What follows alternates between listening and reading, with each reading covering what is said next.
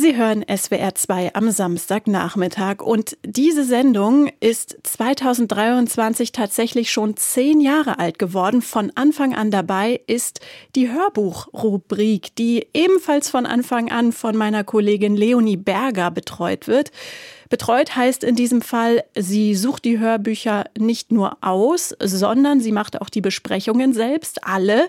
Da sind in den zehn Jahren über 500 Hörbücher zusammengekommen. Zeit also, das ein wenig zu feiern und zurückzublicken. Hallo Leonie. Hallo.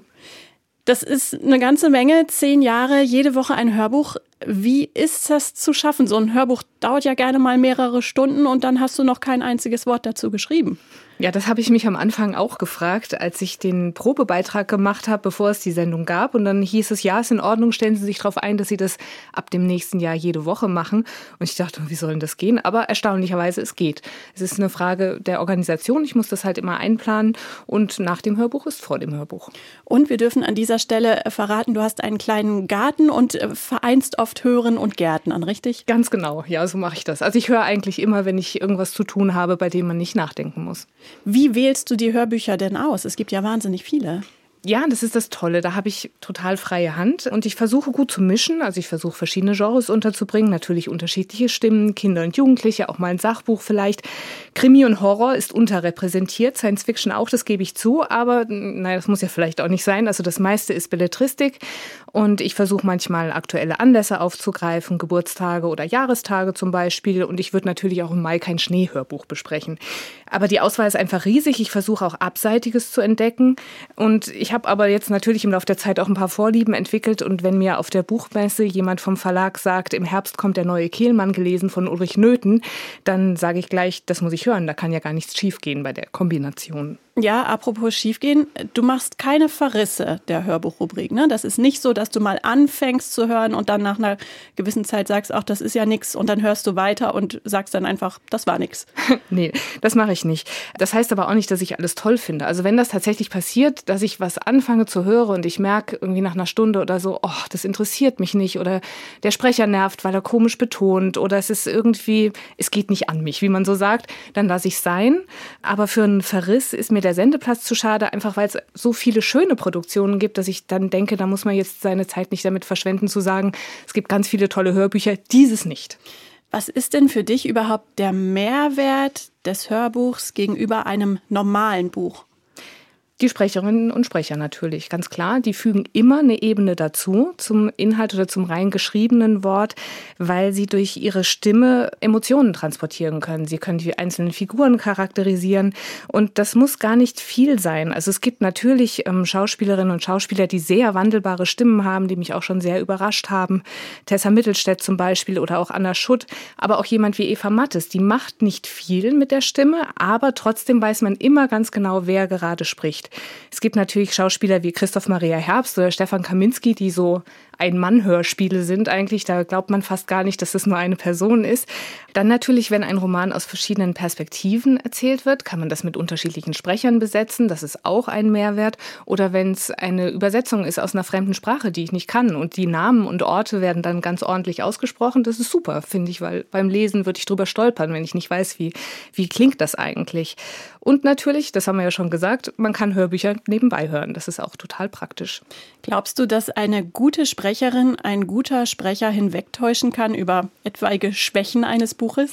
Ja, auf jeden Fall. Die können natürlich auch nicht alles retten, aber mir ist es schon aufgefallen, wenn ich manchmal Buchrezensionen gelesen habe über ein Buch, das ich als Hörbuch besprochen habe und da wurde rumgemäkelt, dass einem die Figur nicht nahe kommt und man das irgendwie nicht nachvollziehen kann und so. Und ich dachte, was?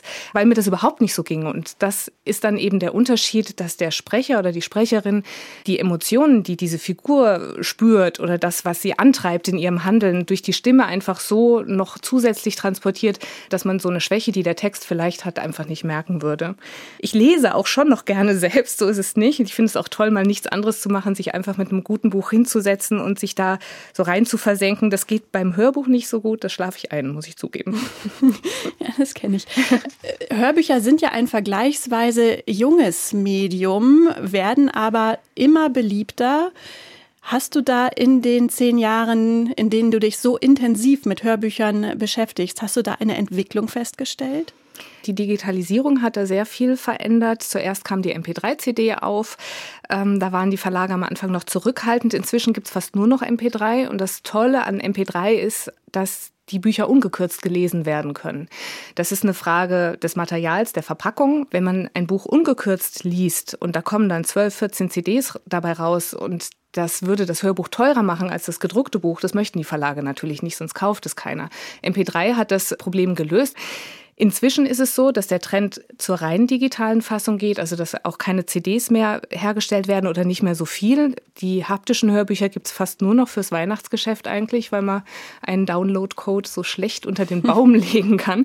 Aber auch da sind sie dran. Da gibt es schon Entwicklungen, dass Boxen produziert werden, die einen Download-Code enthalten und noch irgendwelche anderen kleinen Spezialgeschenke, um das Ganze attraktiver zu machen, damit man auch was zum Anfassen hat. Das heißt, du blickst grundsätzlich positiv in die Zukunft des Hörbuchs, oder? Das Medium wird uns erhalten bleiben. Das glaube ich auf jeden Fall. Wenn man an die Zukunft denkt, fällt einem ja auch immer sofort das Stichwort KI, künstliche Intelligenz ein.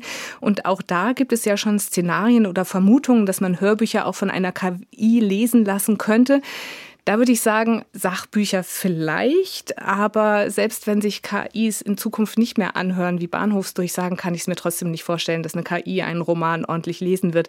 Eben weil es so ist, dass ein Sprecher oder eine Sprecherin einfach die ganzen Emotionen, die eine Figur schon mal durchgemacht hat, wenn jemand gerade zwei Stunden gerannt ist oder wenn jemand im Begriff ist, seinen Liebsten zu treffen oder andere Schicksalsschläge erleiden musste, dann hört man das dem an. Und ich kann mir nicht vorstellen, dass eine KI diese ganzen Deutungen, diesen ganzen Subtext mittransportieren könnte, so wie es ein Mensch kann. Aber ich hatte neulich ein Hörbuch, da hat der Verlag ein Emblem mit dem Vermerk Real Human Voice, also echte menschliche Stimme, drauf gedruckt. Man wappnet sich also offensichtlich. Vielleicht muss ich mich überraschen lassen, aber ansonsten würde ich sagen, mit dem Hörbuch-Hype kann es ruhig einfach immer so weitergehen.